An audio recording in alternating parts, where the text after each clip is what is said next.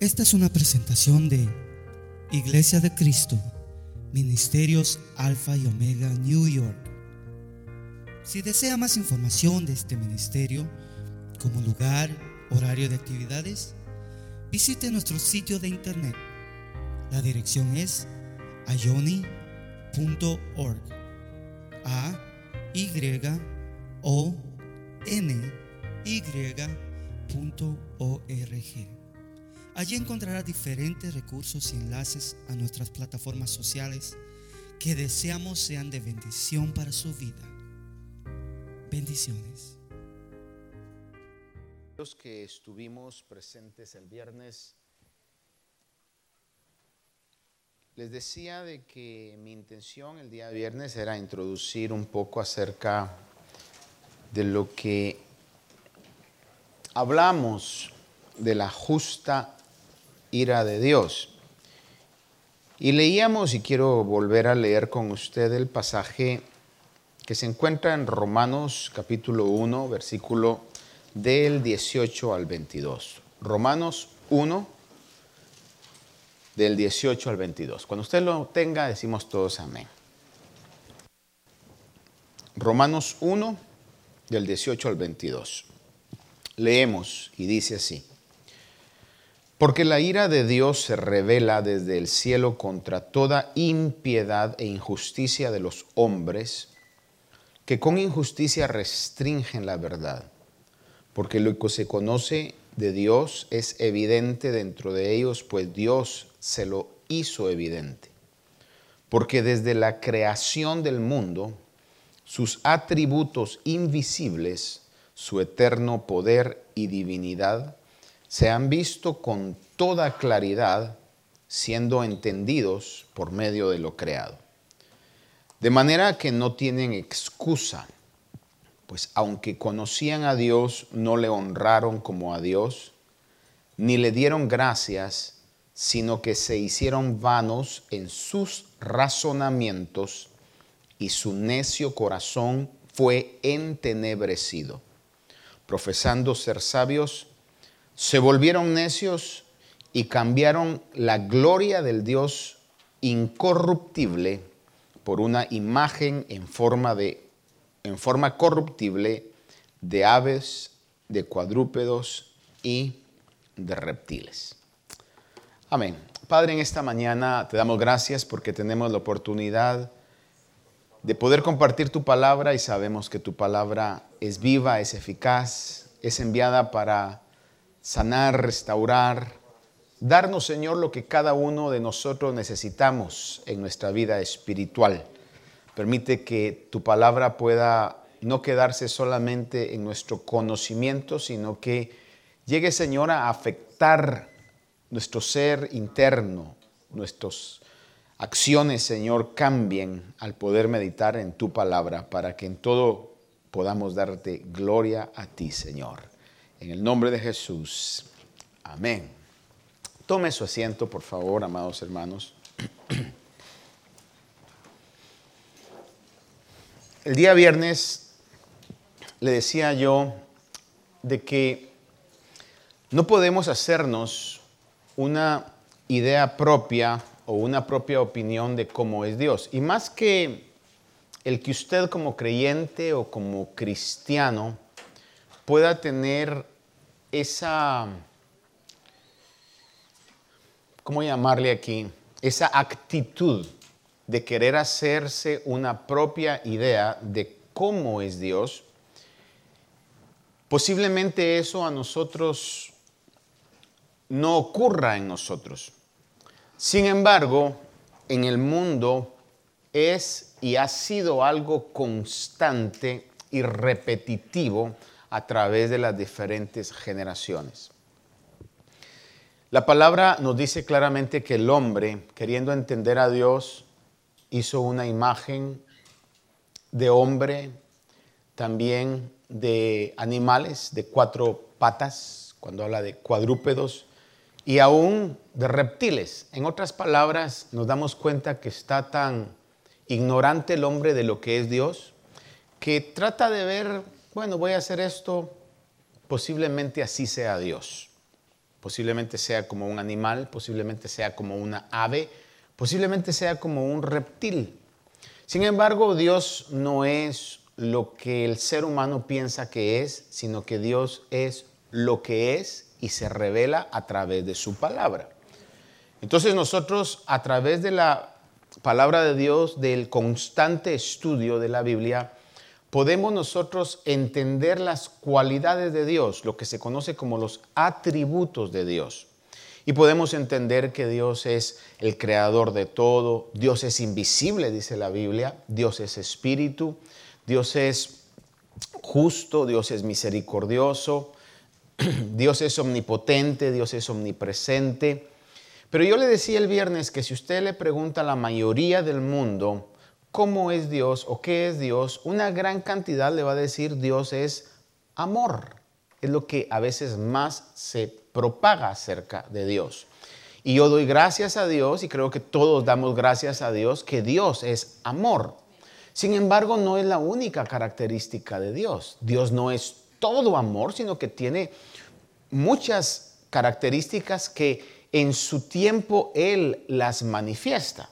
Y muchas veces cuando se dice Dios es amor, se dice eso como dando a entender, Dios es tan amoroso y Dios es todo amor, que no importando cómo yo me comporte, Dios me ama. Y eso no es así. Porque Dios ha demostrado su amor. Eh, le citaba dos versículos, el más famoso Juan 3:16, de tal manera amó Dios al mundo que dio a su único Hijo para que todo aquel que cree en Él sea salvo. Dios manifiesta su amor. Aún Romanos 5.8 dice que Dios manifiesta su amor para con nosotros en que siendo aún pecadores, Cristo murió por nosotros. Entonces nadie puede venir y quejarse con Dios, decirle, no me has demostrado tu amor, porque Dios ha demostrado su amor al mundo como nadie más podría jamás demostrar su amor. Aún el apóstol Pablo lo pone, dice, si en cualquier razón hubiera alguien que muriera por alguien bueno o por alguien justo, pero sin embargo Dios murió en, en la persona de Jesús, Jesús dio su vida por los injustos y los pecadores. Es decir, que no hay un amor más grande que la demostración del amor de Dios, que dio a su Hijo no para salvar a justos, sino para salvar a pecadores. Entonces nadie va a poder llegar a decirle al Señor que no ha demostrado su amor. Y le hablaba un poco acerca de que uno de los atributos de Dios también, y lo leímos en Romanos, es que Dios tiene, Dios es celoso eh, y manifiesta en algún momento la reacción de su celo eh, en enojo y específicamente la palabra ira ira. Dios es un Dios que manifiesta su ira en un momento determinado. Y tiene un momento cronológicamente determinado cuando Dios va a manifestar su ira en contra del mundo. Y como Él lo creó, ¿quién le puede decir algo si Él es el dueño de todo, no? Y Dios va a manifestar su ira, eso lo encontramos específicamente y de una manera que da un temor reverente en el capítulo 16 de Apocalipsis. Comenzamos a ver el derramar, unas traducciones ponen las copas de la ira de Dios, pero quizás la traducción mejor sería el derramar de los baldes de la ira de Dios, porque es un derramamiento eh, uno tras otro y aún ahí mostramos la misericordia de Dios, que son tan severos los, juicios que Dios los derrama uno tras otro y tras otro y tras otro, eh, para que el sufrimiento sea posiblemente el, más el mínimo posible, pero al fin de cuentas es un sufrimiento que cuando los vemos, hermano, causa o debe de causar un temor reverente. Ese momento viene, espero que nosotros nos mantengamos en, la obediencia a Dios y escapemos de ese momento, es lo que la palabra dice. Y una de las cosas que tenemos que entender y estar seguros es que la Biblia marca que la ira de Dios es justa. Es decir, que no es una ira injusta. no es como cuando usted y yo nos hemos airado. Yo le preguntaba a los hermanos el viernes cuántos nos hemos airado y creo que todos levantamos la mano. Y después les pregunté, ¿y cuántos nos hemos arrepentido en alguna de esas veces por la manera en que nos airamos? Y también quizás todos levantamos la mano. Que usted tuvo reacciones de ira y luego se dio cuenta que no merecía que actuara usted de esa manera o posiblemente dijo cosas que realmente no, no sentía decir, pero en el momento de ira, en el momento de enojo, ¿quién no ha, quién no ha insultado? ¿Quién no ha herido? ¿Quién no ha maltratado? ¿Quién no ha obrado injustamente? ¿Verdad? Cuando estamos así, hermano, es algo que sale y, brota y como que abriéramos esas cajas de Pandora, ¿verdad? Y sale todo, ¡puf! hermano. Y usted dice, ya no le da tiempo a usted a decir, tú no tendrías que haber salido. Ya no es demasiado rápido el asunto. Y luego recapacitamos y decimos, no, el hombre no tiene la capacidad de airarse, porque su ira no es justa, es injusta. Por eso Santiago habla y dice que la ira del hombre no permite que se manifieste la justicia de Dios. Pero la ira de Dios es justa. Es decir, cuando Dios derrama su ira, es justamente. Aquellos que somos hijos de Dios, estoy seguro que en alguna oportunidad Dios nos ha disciplinado. Levanten la mano aquellos que han sido disciplinados de Dios, que digan amén. Dios ha demostrado su amor porque me ha disciplinado. ¿Verdad? Nos ha disciplinado. Dios a quien ama, corrige, castiga, disciplina aquel que ha tomado por hijo. Y ha sido justo. En el momento no lo entendemos y Hebreo lo dice muy bien. En el momento ninguna causa disciplina es razón de gozo. Usted no está, ay, qué rico Señor, cómo me está lloviendo, Dios mío, de pruebas, tribulaciones, enfermedades, situaciones difíciles, Señor amado. Gracias. Solo que estuviéramos un poquito mal, ¿verdad? Como dicen ahí, que no se nos haya caído un tornillo, sino ya va, el otro también está un poquito flojo, ¿verdad? Alguien decía ahí que otros dicen se le movió una teja y a otros como que se les ha movido todo el techo, ¿no? El otro día un hermano me decía, hablando sobre ese punto, dice, le falta una peseta para el peso. Es decir, hay muchos dichos que se dan en relación así, pero eh, la naturaleza del hombre es que, en el sufrimiento no nos gusta, hermano. Y aun cuando Dios justamente nos está disciplinando, no es algo agradable, pero la disciplina de Dios es algo justo. Y cuando manifieste eh, esos baldes va a ser porque realmente en su justicia así Él lo ha determinado. Ahora, el punto de hoy es continuar con la conclusión del día viernes. Y si usted puede, si no vino el viernes, le aconsejaría que lo viera, por favor, ¿verdad? Para poder entender este concepto. Hermanos amados, ahora, ¿cómo hago yo? Y quizás, como le digo, esto no va dirigido a, a usted que ya es salvo, a usted que es creyente. Quizás este concepto vaya dirigido a aquellos que no lo son.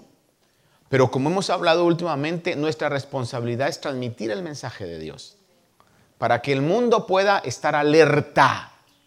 Dios es el que salva, Dios es el que atrae, Dios es el que elige, Dios es el que escoge, pero a nosotros nos ha encomendado la palabra para que nosotros la demos.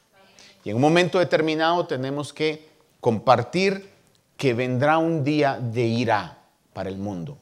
No sé qué tan cerca está. Ya se oyen rumores de que hay por ahí un personaje que quiere comenzar a utilizar armas nucleares. Y eso, hermano, miren, nosotros estamos pues relativamente lejos, pero, pero si eso sucede, hermano, como dicen allá en mi pueblo, nos va a llevar el río a todos, hermano se está prediciendo, por ejemplo, en Europa, este va a ser uno de los peores inviernos que puedan tener, no por cuestiones del clima, sino porque las situaciones de combustible que están ahí ellos ahora cortos.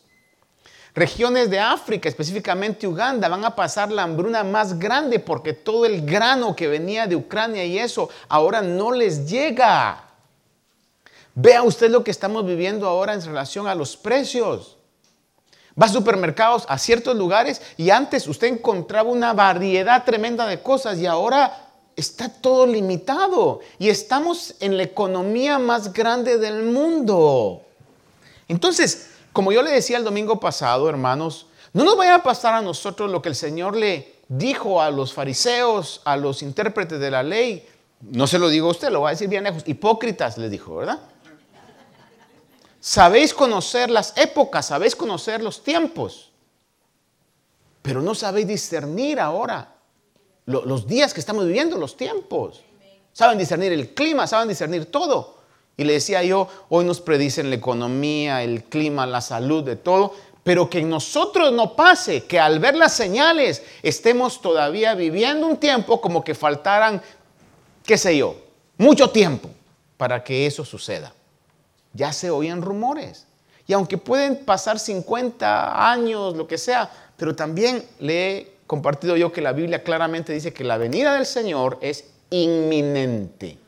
Es algo que puede pasar en cualquier momento, hermanos. Y eso es el, como dicen en inglés, the starting point, es el punto de partida para que el día de Dios comience. Entonces, aunque esto no sea tanto para nosotros, aunque en cierto sentido también hay cosas que debemos tomar para nosotros para evitar las correcciones y que Dios no se aire con nosotros, ¿cómo hacemos? ¿O qué cosas eh, encienden la ira de Dios? ¿Qué cosas encienden la ira de Dios? Hermanos, aún en las relaciones familiares, la palabra de Dios dice, nos dice, airaos pero no pequéis, porque sabe que es algo que es imposible en la naturaleza caída del hombre. Y si usted se aira, hermano, aírese con el aire. Pero no peques, no se ponga el sol contra vuestro enojo. Dice a los padres, no provoquéis a ira a vuestros hijos. Usted en su hogar, como dicen ahí, conoce su territorio y sabe qué cosas le molestan a su esposo, su esposa, a sus hijos. Y a veces cuando andamos en esa actitud de que no andamos buscando quién nos la debe, sino quién nos la paga, Usted a veces hace cosas a propósito, porque sabe, esto le va a molestar, esto le va a molestar.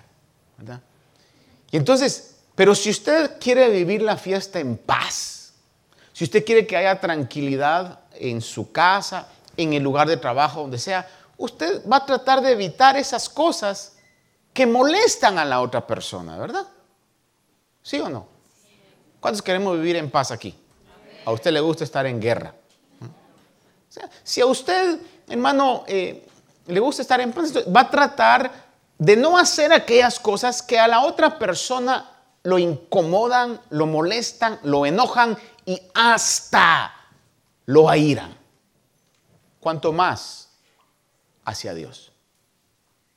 Yo debo decir, bueno, ¿qué cosas son las que a Dios molestan? Y el día viernes le decía que la número uno la número uno que yo veo en la palabra de Dios es la idolatría.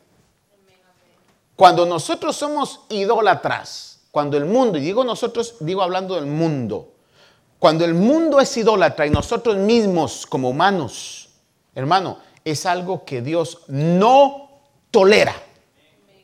Dios no aguanta la idolatría. Por eso cuidado con la idolatría, hermano, a cualquier eh, situación. Celebridades, políticos, aún familia, cuidado.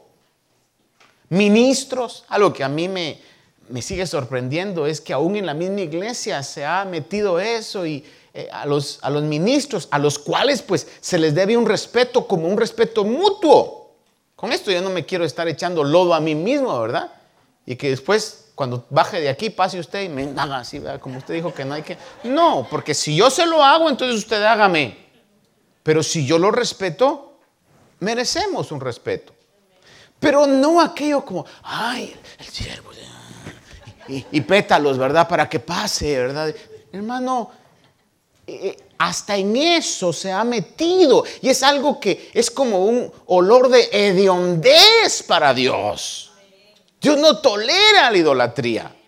Y le leía yo varios versículos y voy a ir aquí como el correcapino de, aquella, de la caricatura. ¿va? Solo me va a oír usted cuando diga Pepe, ¿verdad? en los versículos, los que entendieron eso ya tienen sus añitos, ¿verdad?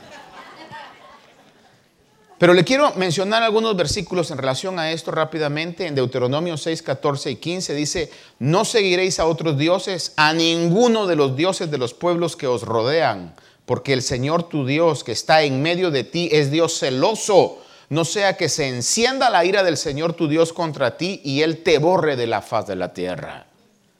Deuteronomio 31, 16 dice, y el Señor dijo a Moisés, he aquí tú vas a dormir con tus padres, y este pueblo se levantará y fornicará tras los dioses extranjeros de la tierra en la cual va a entrar, y me dejará y quebrantará mi pacto que hice con él, y se encenderá mi ira con él en aquel día. Los abandonaré y esconderé mi rostro de ellos, será consumido y muchos males y tribulaciones vendrán sobre él por lo que dirá en aquel día, ¿no será porque mi Dios no está en medio de mí que me ha alcanzado estos males? Pero ciertamente esconderé mi rostro en aquel día por todo el mal que habrá hecho, pues se volverá a otros dioses. Mire cómo lo recalca, se vuelven a otros dioses. Dice, los abandonaré, los dejaré. yo no quiero que eso pase en mi vida. Josué 23, 16 les habla Josué cuando ya habían entrado a la tierra prometida al pueblo de Israel y les dice, cuando quebrantéis el pacto que el Señor vuestro Dios os ordenó y vayáis y sirváis a otros dioses y os inclinéis ante ellos, entonces la ira del Señor se encenderá contra vosotros y pereceréis prontamente de sobre esta buena tierra que Él os ha dado. Recalca una vez más esa situación. Uno más, jueces capítulo 2, verso 12 al 14 dice, y abandonaron al Señor, el Dios de sus padres, que los había sacado de la tierra de Egipto, y siguieron a otros dioses de entre eh, los pueblos que estaban a su derredor, se postraron ante ellos y provocaron a ira al Señor. Le repito, y provocaron a ira al Señor y dejaron al Señor sirviendo a Baal y a Astarot, y se encendió la ira del Señor contra Israel y los entregó en manos de salteadores que los saquearon y los vendió en manos de sus enemigos de alrededor y ya no pudieron hacer frente a sus enemigos. ¡Qué catástrofe! ¿Por qué? Por la idolatría. El último, Jeremías 7, 16 al 20, dice, en cuanto a ti no ruegues por este pueblo, mire cómo le dice al profeta, en cuanto a ti no ruegues ya por este pueblo, ni levantes por ellos clamor ni oración, ni intercedas ante mí, porque no te oiré, le dice a Jeremías, porque no te oiré. ¿No ves lo que ellos hacen en las ciudades de Judá y en las calles de Jerusalén? Los hijos recogen la leña y los padres encienden el fuego. Las mujeres preparan la masa para hacer tortas a la reina del cielo y derraman libaciones a otros dioses para ofenderme. Me ofenden a mí, declara el Señor. No es a sí mismos que se ofenden para su propia vergüenza. Por tanto, así dice el Señor Dios, he aquí mi ira y mi furor. Vea cómo recalca eso. He aquí mi ira y mi furor serán derramados sobre este lugar, sobre los hombres, sobre los animales, sobre los árboles del campo y sobre el fruto de la tierra, arderá y no se apagará. Yo le podría decir esto, ¿por qué la ira del Señor cuando Él dice, es a mí que me ofenden, no es a ellos mismos que se ofenden? Porque la Biblia declara claramente que el que adora ídolos se hace tan vano como los ídolos que está adorando. Y nosotros hemos sido creados a la imagen de Dios. Al único que debemos rendirle tributo, gloria y honor es a Dios. Somos hechos a la imagen de Él, no a la imagen de un hombre hecho o tallado, como lo leíamos en Isaías el día viernes, que dice, del mismo leño que corta eh, y con las herramientas que ha hecho el herrero, eh, hace del mismo leño que corta y cocina su pan y su comida y lo que le sobra lo echa a la hoguera para calentarse y lo que le sobra hace un ídolo, hace una imagen y se postra delante de él y dice, este es mi Dios. Y le decía yo, esa es la actitud más tonta que el ser humano pueda tener. Yo estoy haciendo algo que estoy eh, quemando en el fuego y de la misma manera estoy diciendo, este es mi Dios. Y eso es porque cuando el corazón necio rechaza la evidencia de Dios en la creación, como leímos en Romanos, dice, no tienen excusa porque Dios se los ha hecho evidente el orden del mundo, el orden del universo, del macrouniverso, del microuniverso, hermano, eso no es por una evolución de las especies. Ahí tiene que haber un pensamiento más inteligente que el pensamiento humano, poniendo todo en orden, dando una palabra que todos los elementos, los átomos obedecen a la palabra del Dios creador.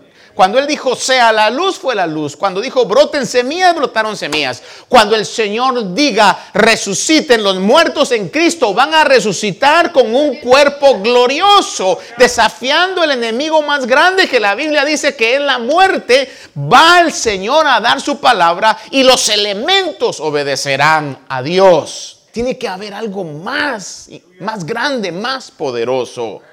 Pero el hombre en su necedad, en su propio pensamiento, queriendo entender a Dios, se ha hecho necio y Dios los ha entregado a una actitud donde no pueden ver la gloria de Dios en lo creado. Espero que eso no nos pase a nosotros. Y sin embargo, aunque no han visto la gloria de Dios en lo creado, se han hecho dioses y los han adorado. Y no necesariamente los dioses a los cuales nosotros, quizá que venimos de ciertos lugares, estamos acostumbrados a ver en las iglesias, o los ídolos que estamos acostumbrados a ver en las iglesias católicas. Pero hoy la gente se hace ídolos de diferentes celebridades, políticos, hombres de ciencia, deportistas, etc. Un hombre logra surgir en alguna área y la gente comienza, especialmente ahora, a seguirlos. Ya sabe usted que cuando hablamos de seguir no es que usted lo esté siguiendo, ¿verdad? Sino que lo siguen las redes sociales. Aquel estornuda, ya lo saben dos millones de personas que estornudó. Ay, pobrecito estornudó. Usted puede estar muriendo de una pulmonía, pero está más preocupado que aquel estornudó, ¿verdad? Porque lo está siguiendo ahí.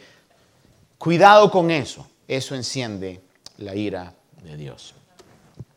Ahora, otro punto donde la justa, y recalco esto, la justa ira de Dios se enciende, viene por causa de la irreverencia y la deshonra.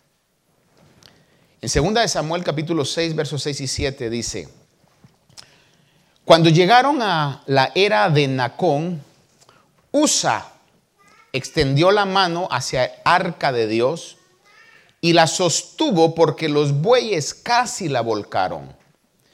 Y dice, y se encendió la ira de Dios contra Usa, y Dios lo hirió allí por su irreverencia, y allí murió junto al arca de Dios. Muchos pueden decir, ¿por qué pasó eso? Y es que yo creo que viéndolo desde este ángulo pasó por esto. Si lo vemos de este otro ángulo pasó por... E-". ¿Para qué se complican tanto? Ahí dice la Biblia que Dios lo mató porque él fue irreverente. Dios que conoce el corazón. Tocó el arca sin ninguna reverencia. Entonces nosotros debemos de saber que Dios es Dios y nosotros no somos igual a Él. Que Él merece honra, merece respeto, merece realmente que le demos la gloria que Él merece. Y en 2 de Samuel capítulo 2, verso 12, un pasaje muy conocido, dice, perdón, Salmos, le dije, Salmos 2, 12, honrad al Hijo para que no se enoje y perezcáis en el camino, pues puede inflamarse de repente su ira. Oye, honrad al Hijo para que no se enoje y perezcáis en el camino, pues puede inflamarse de repente su ira. Es decir, que el honrar a Dios es algo que nos conviene hacer. Es algo que nos conviene hacer. ¿Y cómo honramos a Dios? Creo que años atrás yo le compartí este tema. Honramos a Dios de muchas maneras. Honramos a Dios con nuestra adoración. Honramos a Dios con nuestro servicio. Honramos a Dios con nuestros bienes. Honramos a Dios respetando y ayudando a aquellos que son hechos a la imagen de Dios. Es decir, cuando usted puede ayudar a otra persona, está honrando a Dios. Hay muchas cosas, vienen a mi mente algunas de ellas. El que honra a Dios está caminando en, una, en un camino correcto. Otro punto por el cual la justa ira de Dios viene es por causa, esto no se aplica a nadie, aquí todos estamos exentos, es por causa del orgullo. Como aquí todos somos humildes y sencillos. No problem with that subject. Primera de Samuel capítulo 24 habla de David, un hombre que en el libro de Hechos dice que era un hombre de acuerdo al corazón de Dios. Pero un día David, quizás motivado por todos los halagos de la gente que estaba alrededor de él, le digo quizás, no lo dice la Biblia, digo quizás. O posiblemente él haciendo un recuento de sus victorias y los logros que había tenido, se le ocurre, aunque la palabra claramente dice que Dios permite que Satanás incitara su corazón a David, hacer un censo. Dijo, voy a ver qué tan poderoso me he vuelto. Muy similar a cuando Nabucodonosor, aquel famoso rey constructor en Babilonia, se paró un día y dice, respiró, hermano, una mañana así de un clima maravilloso y dijo, ah, qué linda Babilonia. Esta es la gran y hermosa Babilonia que yo construí. Hasta ahí llegó. Los demás siete años se la pasó de bestia. Literalmente de bestia. Y David entonces en 2 de Samuel capítulo 24 dice del verso 10 al 14, después que David contó el pueblo, le pesó en su corazón. Dijo pues David al Señor, he pecado en gran manera por lo que he hecho, pero ahora, oh Señor, te ruego que quites la iniquidad de tu siervo, porque he obrado muy neciamente. Cualquiera diría, ay, se arrepintió, entonces Dios ahí ya vio, ah, está bien, Davidcito. Pero no, dice el texto, cuando David se levantó por la mañana, la palabra del Señor vino al profeta Gad, vidente de David, diciendo, ve y dile a mi chiquito David, a mi amado David, eso yo me lo estoy inventando ahí, dice, ve y dile a David, así dice el Señor, elige, I'm giving you a choice, David, I'm giving you three choices mi precioso, amado, orgulloso David. Te ofrezco tres cosas. Escoge para ti una de ellas, para que yo la haga. Así que Gad fue a David y se lo hizo saber diciéndole, ¿quieres que te vengan siete años de hambre en la tierra? ¿O que huyas por tres meses delante de tus enemigos mientras te persiguen? ¿O que haya tres días de pestilencia en tu tierra? Cualquiera diría, con la oración que David hizo ya estaba todo solucionado. No, Dios le debe haber dicho, te perdono David, porque así es, es la, es la realidad. A veces nosotros cometemos errores, sometimes we misbehave, o como dice en el lenguaje común, metemos la pata. Y cuando vimos que eso ha pasado, posiblemente lo normal es, Señor, perdóname. Dios dice, no, no problem. Ya la sangre de Cristo te ha perdonado pecados pasados, presentes y futuros. Pero justamente te tengo que corregir. Justamente te has ganado un premio. Justamente ahí te viene. Y a David le dijo tres cosas. Una, siete años de hambre. Tres meses que huyas de tus enemigos. Y David, conociendo a Dios, le dice, considera ahora y mira que hay respuesta o que hay tres días de pestilencia en tu tierra. Entonces David entiende, en su inteligencia entiende, dice, bueno, eh, el que haya pestilencia, esto tiene que ser realmente Dios nada más el que lo puede propiciar. Y le dice, eh, respondió David a Gad, estoy muy angustiado, te ruego que no me dejes caer en manos del Señor, porque grandes son sus misericordias, pero no caiga yo en manos de hombres. Y usted lee el texto más adelante a ver que escogió la pestilencia y luego eh, vio la consecuencia de eso. Si algo realmente, hermano, tenemos que evitar es el orgullo. Si no estoy mal, Proverbios y Eclesiastés es una de las siete cosas que Dios aborrece. Dios aborrece los ojos altivos. Mire, si Dios a usted lo bendice, en cualquier área de bendición, familiar, económica, intelectual, física, evitemos todos de ver con desprecio a aquellos que no están tan bendecidos como nosotros. Porque algo que ya si usted ha vivido un tiempo se dará cuenta que la vida cambia y cambia muy rápidamente. Hoy podemos estar aquí y mañana podemos estar abajo. Por eso mientras estemos aquí, tratemos de ser justos, misericordiosos, tratemos de sembrar para que si nos toca, Dios quiera que no, estar aquí, tendremos personas que nos van a echar la mano también para cuando estemos allá. Amén. Cuando decimos amén. Muy bien. La justa ira de Dios, recalco, la justa ira de Dios también viene por causa de las iniquidades. ¿Qué son las iniquidades? Las iniquidades son aquellas, aquellos pecados que pensamos hacer con intención. Que usted lo medita y dice, ¿cómo hago para que le duela? Pero que le duela, le duela, le duela en serio. ¿Cómo hago para que no se dé cuenta? Porque se puede dar cuenta. ¿Cómo hago para que no se dé cuenta que fui yo o que soy yo? y usted maquina y usted piensa, está maquinando cosas, esa es iniquidad. Todos pecamos, sea de hecho o de palabra. Pero hay muchos pecados que usted no los piensa y de repente los comete. Pero la iniquidad es aquello que se piensa, que se confabula, que sale de lo más profundo del corazón. Y Dios aborrece y su ira se enciende en contra de la iniquidad. Salmo 78, 38 al 41 dice, mas él, siendo compasivo, perdonaba sus iniquidades y no lo destruía. Muchas veces contuvo su ira y no despertó todo su furor, su furor. Se acordaba de que ellos eran carne, un soplo que pasa y no vuelve ¿Cuántas veces se rebelaron contra él en el desierto y le entristecieron en las soledades, tentaron a Dios una y otra vez y afligieron al Santo de Israel?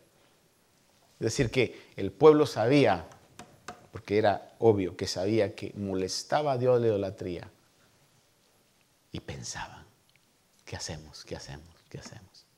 Y Dios dice que contuvo su ira por el gran amor, encontró la misericordia de Dios. Pero claramente podemos ver que la iniquidad levanta la ira de Dios también. Dios se ira. La justa ira de Dios viene por esas y más razones, obviamente. Ahora, una de las cosas que debo decirle yo es que, como este mensaje le decía yo, no es tanto quizá para usted que ya es cristiano, pero es para que en algún momento usted lo pueda hablar con el mundo también debemos de saber que la Biblia revela que Dios es lento para la ira. Y esa es una bendición maravillosa por la cual tendríamos que adorarle y bendecirle en todo tiempo. Que Dios fuera rápido para la ira, hermano. Como dice Jeremías, y hay un canto muy hermoso, dice, por la bondad de Jehová no hemos sido consumidos, porque no decayeron sus misericordias, son nuevas cada mañana, y grande es su fidelidad. Dios es lento para la ira. Aquellos que estemos contentos con eso, digamos amén. Joel 2, 12 y 13 dice, aún ahora declara el Señor, volved a mí de todo corazón, con ayuno, llanto y lamento, rasgad vuestro corazón y no vuestros vestidos. Volved ahora al Señor vuestro Dios, porque Él es compasivo y clemente, lento para la ira y abundante en misericordia, y se arrepiente de infligir el mal. ¿Se recuerda usted de Jonás? ¿Cuántos han leído el libro del profeta Jonás? Levanten la mano, ¿verdad? Hemos leído a Jonás, ¿verdad? O si no, nos han contado la historia de los VeggieTales. Pero de una u otra manera nosotros sabemos de Jonás. Y Jonás llega a un pueblo sanguinario, un pueblo malvado, a predicar un mensaje, hermano, y todo el pueblo, toda la región, todo el país se arrepiente. Y en Jonás 3, del 7 al 10, dice que el rey de Nínive, dice, hizo proclamar y anunciar en Nínive por decreto del rey y de sus grandes, diciendo, ni hombre, ni bestia, ni buey, ni oveja, prueben cosa alguna, no pasten ni beban agua, sino cúbranse de silicio hombres y animales y clamen a Dios con fuerza y vuélvanse cada uno de su mal camino y de su violencia que hay en sus manos. Dice, ¿quién sabe? Quizás Dios se vuelva, se arrepienta y aparte el ardor de su ira y no perezcamos. Y vio Dios sus acciones que se habían apartado de su mal camino. Entonces se arrepintió Dios del mal que había dicho que les haría y no lo hizo. Dando a conocer que Él es compasivo y clemente, lento para la ira y grande en compasión. Jeremías recalca esta verdad, dice eh, en el capítulo 18, versos 7 al 10, dice, en un momento yo puedo hablar contra una nación o contra un reino de arrancar, de derribar, de destruir, pero si esa nación contra la que he hablado se vuelve de su maldad, me arrepentiré del mal que pensaba traer sobre ella. Y de pronto puedo hablar acerca de una nación o de un reino de edificar y de plantar, pero si hace lo malo ante mis ojos, no obedeciendo mi voz, entonces me arrepentiré del bien con que había prometido bendecirlo. Es decir, lo que Dios está buscando es arrepentimiento. Dios está buscando un cambio de actitud en aquello que está malo, que se vuelva bueno. Y que aquello que esté bueno no se vuelva malo. Miqueas 7 del 18 al 19 dice, ¿qué Dios hay como tú que perdona la iniquidad y pasa por alto la rebeldía del remanente de su heredad? No persistirá en su ira para siempre, porque se complace en la misericordia. Volverá a compadecerse de nosotros, hollará nuestras iniquidades, si arrojas a las profundidades del mar nuestros pecados. Entonces, gracias a Dios que Dios es lento para la ira, hermano. El Dios justo no manifiesta su justa ira rápidamente sino que dice la Biblia que es compasivo, clemente, lento para la ira. Dios es justo en la manifestación de su ira. Déjenme leerle dos pasajes nada más acá. En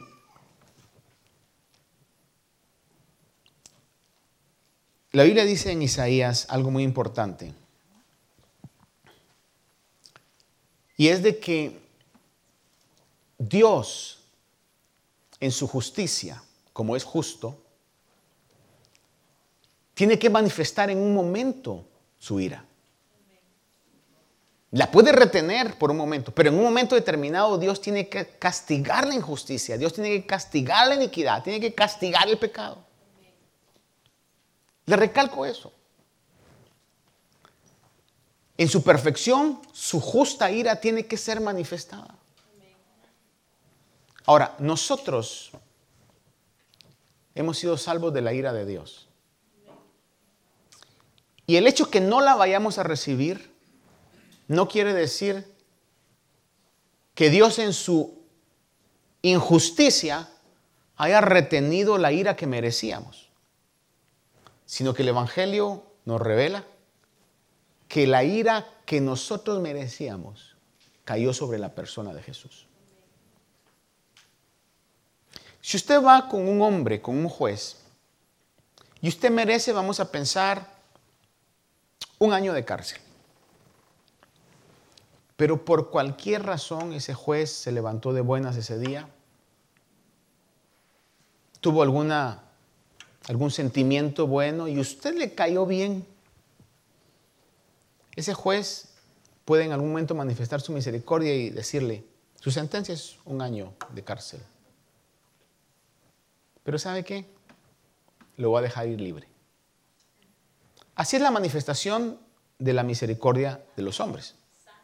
Como por ejemplo los perdones que los presidentes tienen en su poder hacer, eh, poder ejecutivo, perdonar.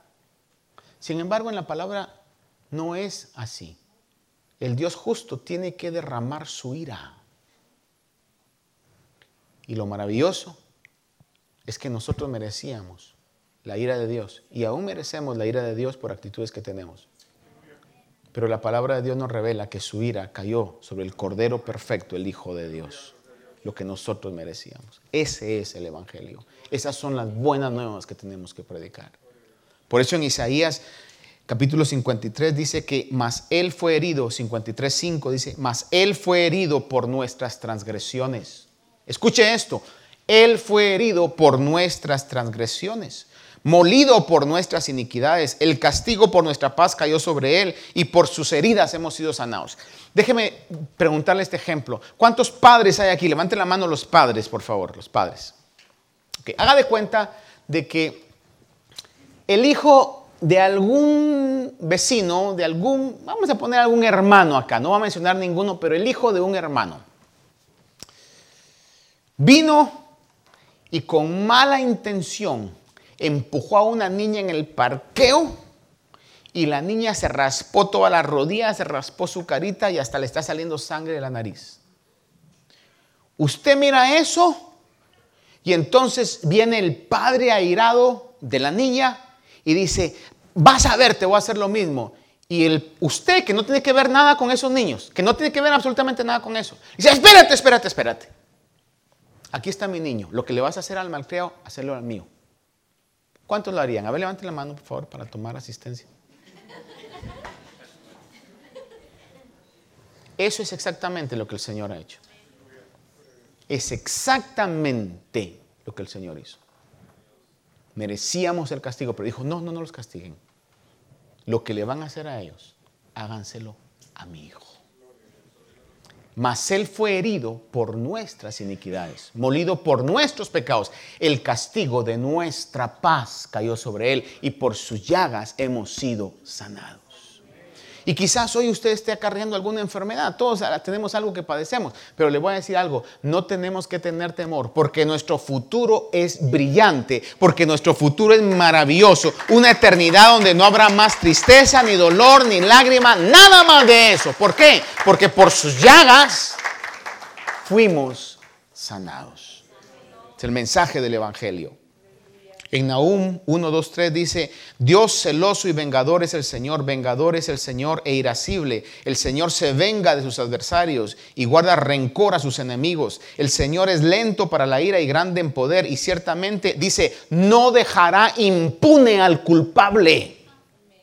Lo que ese juez hizo es dejar impune a alguien que merecía castigo. Lo que los presidentes hacen en su poder ejecutivo es dejar impunes a gentes que merecen el castigo. Pero Dios dice, no, mi naturaleza me, previene de dejar impune al culpable. Tengo que castigar el pecado y por eso envió a su Hijo para que el pecado que era para nosotros cayera sobre el Señor Jesús. Por eso, hermano, necesitamos tener una vida constante de devoción y de honra al Hijo. Por eso el Salmo 2 dice, honrad al Hijo para que no se enoje y otras versiones dicen, honrad al Hijo para que no se enoje el Padre. Te di mi hijo para que lo castigaras. Y aparte de eso, imagínese usted que si ese hecho que yo le estoy diciendo que es ficticio, primero Dios nunca pase. Ese hecho pasa, hermano, y de repente el padre airado está seguro que quiere que yo arrastre a su hijo acá. Hazlo, con todo el dolor de mi corazón, hazlo. Y el padre airado porque ve a su niña, hermano, toda golpeada, arrastra al niño otra vez. Y luego el padre del niño perdonado viene y dice, ah, yo soy el padre de esa niña, yo arrastro al padre. Esa es la actitud que el mundo tiene con Dios. Está el Señor dando su vida por nuestras iniquidades y el mundo dice, no, hagámonos otros dioses. Hagámonos otras criaturas. Adoremos a otros dioses.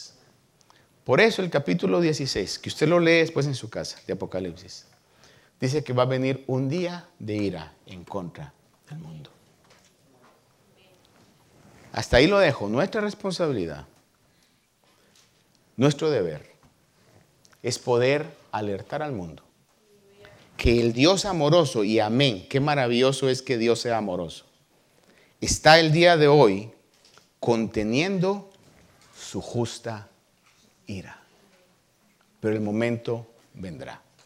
Ahora lo maravilloso es que nosotros hemos sido salvos de la ira de Dios.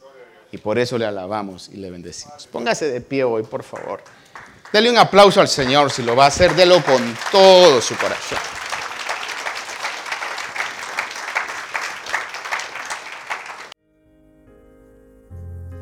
Esperamos que esta meditación haya bendecido su vida. Si desea más información de este ministerio, como lugar, horario de actividades, visite nuestro sitio de internet. La dirección es ayoni.org. A Y O N.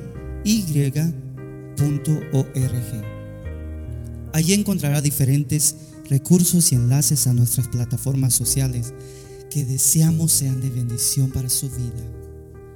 Bendiciones.